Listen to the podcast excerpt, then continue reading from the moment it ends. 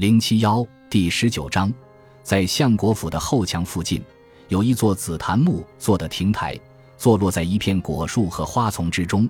一条蜿蜒的小径从亭台通往人工开凿的池塘，还有里面的湖心岛。池塘边上还有一片用来招待客人的草地，毗邻着竹林。绕过竹林里曲折的窄道，就是文州的侍卫用来练习剑法和剑术的武场。这里是春雨最喜欢的地方之一，有各种原因。紫檀木并不因它的颜色得名，而由于是它散发出清幽的檀香，这是春雨非常喜欢的味道。木材本身几近黑色，上面有各种暗纹，在日光下能够分辨得出来。紫檀木产自遥远的南方，历经漫长的陆路运输，再由大运河直接运到新安城，光是运输的费用就昂贵的难以想象了。在这片远离相府房屋的花园里，偶尔有夜莺鸣唱的声音。墙外的街道在夜晚非常安静，因为这一片区域是达官贵胄的府邸所在。夏日的夜晚正是夜莺清唱之时，而今夜已经可以算是初夏了。他带着琵琶在小径上徘徊，在暮色中偶尔拨弄几声，更显清寂。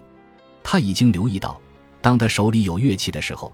府里的人们跟他没有这么亲近，仿佛他在某种程度上不再是一个任人观察、品评的女人。天色已经近黑，他让那位被他迷得神魂颠倒的仆人何万在亭台里挂上灯笼，然后打发他离开。他不想让自己看起来偷偷摸摸，大家都能瞧见，这里还点着灯呢。虽然得走过蜿蜒曲折的小径，透过树丛才能看到。之前的下午。他还只是何万去到向府外一趟，为他办了另一桩事情。他能做的已经做了，只剩下安静的等待。春雨禁不住弹拨了几个音符，那是一首老歌的开头，写的是明月替相隔异地的恋人传递相思。但他很快就停住了。今天晚上不该弹这首歌。他独自一人待在这里，他确信是这样。他把侍女们打发走了。其中一个还留在卧室对面的婢女房里，随时等着伺候归来的女主人。之前有好几次，春雨也是因为在亭台里弹琵琶而晚归。在他的巧妙安排下，这已经算司空见惯。文州从不暗中监视自己的女人，他不屑去做这种事情。春雨相信，他压根就没想过自己的女人会对他不忠。进了相府，做了相爷的妾室。还有比这更好的归宿吗？答案不言而喻。文州害怕的东西不在这儿，而在相府之外。他和发妻已经走了一整天，毫无准备的就被召去了马外。他很不喜欢这种突发的情况。可是话说回来，贵妃娘娘要召见的时候，谁又敢说不去呢？萤火虫在树丛里飞舞，春雨看了他们好一会儿。飞蛾在灯笼的附近徘徊。整个乡府十分安静。自从大清早文州离开，或者至少是从他收到来自马外的第二条消息开始，那是专门给他送的信，非是玉阶皆于愿。这里没有玉阶，不管是真的玉阶还是诗中的意境。他坐在紫檀木亭台里的长凳上，琵琶就在手边。亭台虽有顶棚，但四面都敞开着，紫檀木的香气在空气中飘荡。时近夏季，没有玉阶，也没有闺怨，没有泪水。虽然他明白自己想要哭泣很容易，但他不会这么做。他一直在琢磨着，大都是关于文谦的。孤吟深山无人知，沈泰觉得很滑稽。当他骑行到离西安城很近的地方时，脑子里突然冒出的竟是这么一句关于孤独和出世的诗句。如果周岩还在。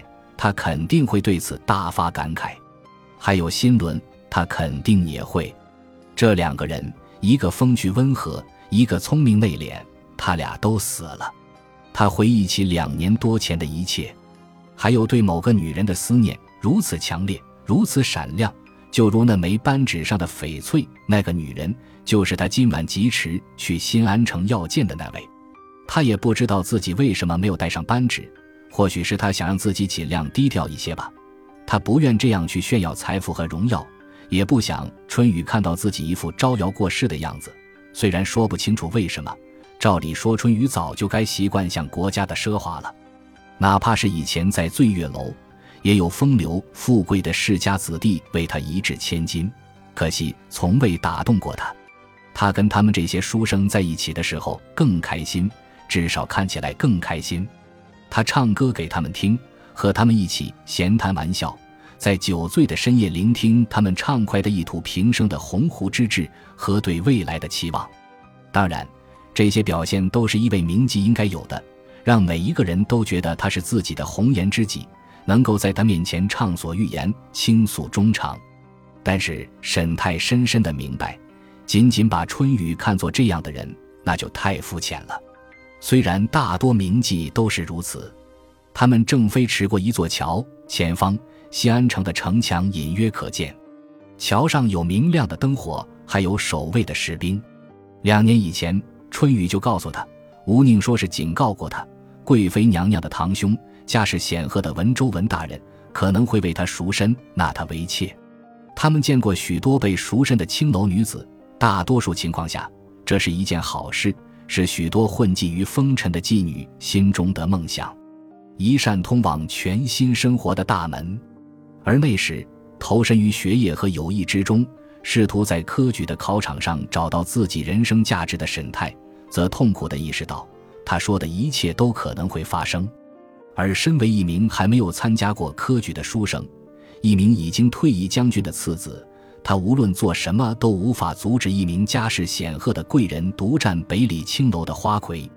后来，他的父亲过世了，他们已经来到了城墙脚下，他深深地思念着春雨那绿色的眼睛。金色的长发，沈太抬头望着高耸的城墙塔楼，灯火让夜空的繁星隐没。毫无疑问，城门紧锁着，现在早就过了宵禁时分。不过这对他们而言不会造成阻碍，文谦早就安排妥当了。看林护卫的头领不是魏苏，是另一名资历更老的看林，把一枚令牌递进了城门的小花窗。片刻之后。金无畏大声的命令守卫打开城门，放他们通行。而当他和看林护卫骑行通过城门的时候，所有的守卫，不管是在地面的还是城墙塔楼上的，都冲着沈泰躬身行礼。他完全没想到会这样，转头看与他并肩同行的魏苏，他没有理会他的目光，抬头望着前面，目光里充满了警觉。今天早上他才受了伤，但现在看不出一点迹象。城门在他们身后关闭，他在马鞍上转头看了看，茫然地拍了拍闪灵。沈泰很惊讶，自己居然没有觉得筋疲力尽。他们这一整天都在奔波，还在马外停留了一下午，经历了一场能让他生命为之改变的聚会。他又一次回到了新安城，世界的中心。他仍然不明白文谦为什么要这么做，只能猜测出这是为了宫廷斗争中的平衡。而且只是极其微小的一部分。宫廷里，朝堂上有各种微妙的平衡：文州和荣山之间，各位居心难测的朝臣之间，诸位皇子之间，其他节度使之间，还有宦官、外戚。而现在又多了一个人，从西方归来的人。他的长兄是相爷的心腹，他的妹妹是帝国新封的送去和亲的公主。而他手上还掌握着数量庞大的、让人难以想象的汗血宝马。站在文谦的角度上，理所当然的拉拢这个人，得向他施恩。所以他这样做了，查出了他和北里花魁之间的关系。那个女人甚至是他的堂兄之所以派人刺杀沈泰的原因。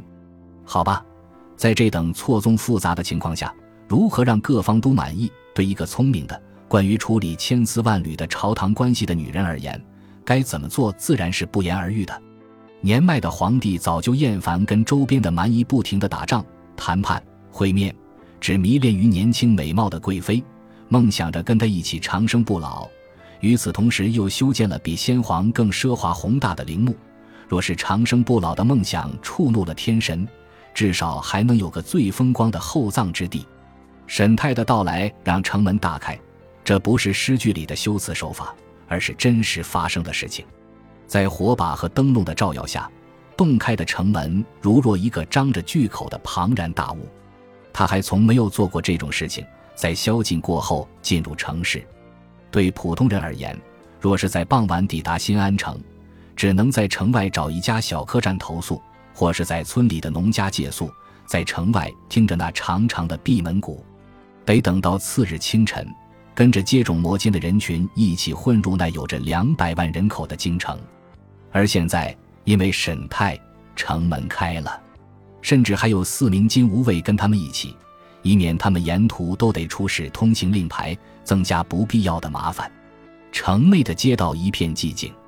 沈泰明白，街区里的巷弄或许会暗中上演一些喧哗甚至暴力的剧码，现在也不会例外。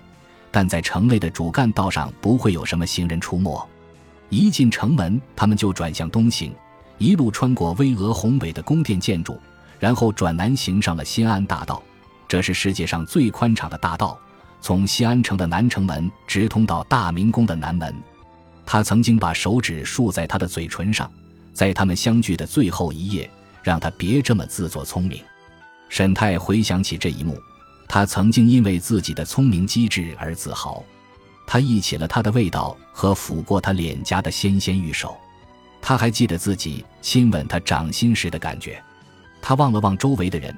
有生以来第一次在入夜以后骑马飞驰在西安大道上，他不喜欢走在这么宽敞的路中间，这让他感觉自己太过招摇。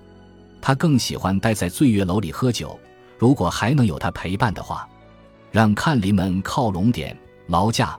他平静地对魏苏说：“我们占了太宽的路。”他飞快地瞥了他一眼，他们正靠近街区附近的城楼，上面还有灯火闪烁。那一瞬间，他似乎在魏苏的眼里看到了关切。刹那之后，他们又骑行到背光的地方，他看不清他的表情了。魏苏抖了抖缰绳，打马前行，跟领头的看林说了几句。很快，看林们的队形拉长了，留出了一半的道路，几乎全部集中到大道的一侧。宵禁以后，街上几乎就没什么人。远处似乎有一队人马，虽然数量远不如他们这么庞大。位于西侧很远的地方，几乎看不清楚。每隔一段距离就有卫兵守夜，十字路口上也有，沿途不断。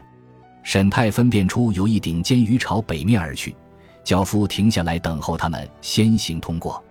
一只手拉开了围帘，窥探外面的动静。他勉强看出来是张女人的脸。